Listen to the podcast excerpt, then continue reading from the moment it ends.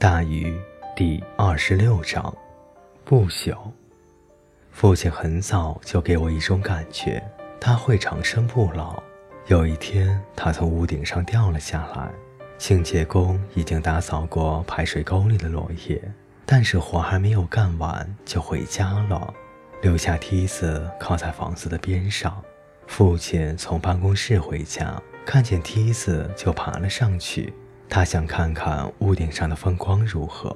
据他说，他很好奇能否在自己家的屋顶上望见自己的办公楼。我当时九岁，已经知道什么是危险了。我叫他不要去，我说那很危险。他瞪着我看了半天，然后他眨眨眼睛，鬼知道那是什么意思。接着他就爬上了梯子。这可能是十年来他第一次爬梯子，但我只是猜测。也许他一直在爬梯子，只是我不知道。爬上梯子后，他站在烟筒旁边转了几圈，看看南北，望望东西，想找到他的大楼。他穿着深色的西服和闪亮的黑色皮鞋，站在上面，样子帅极了。他似乎终于找到了最适合展示自己的地方——两层楼高的屋顶上。他走着，踱着方步，在我头顶上的屋檐来来回回，一只手在额头上搭凉棚，就像船长在寻找陆地。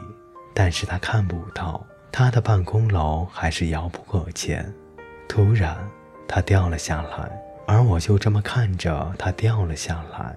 我看着自己的父亲从屋顶上掉了下来，这一切发生的太快，我不知道他是磕着、绊着还是滑了下来。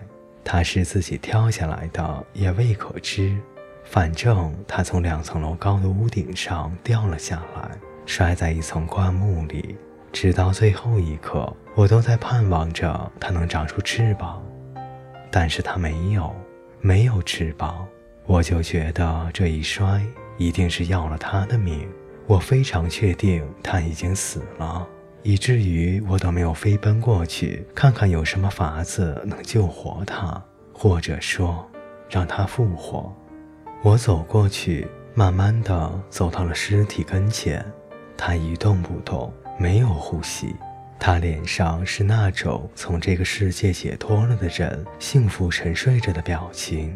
快乐的表情，我看着他，试图记住这张脸，我的父亲死去时的表情。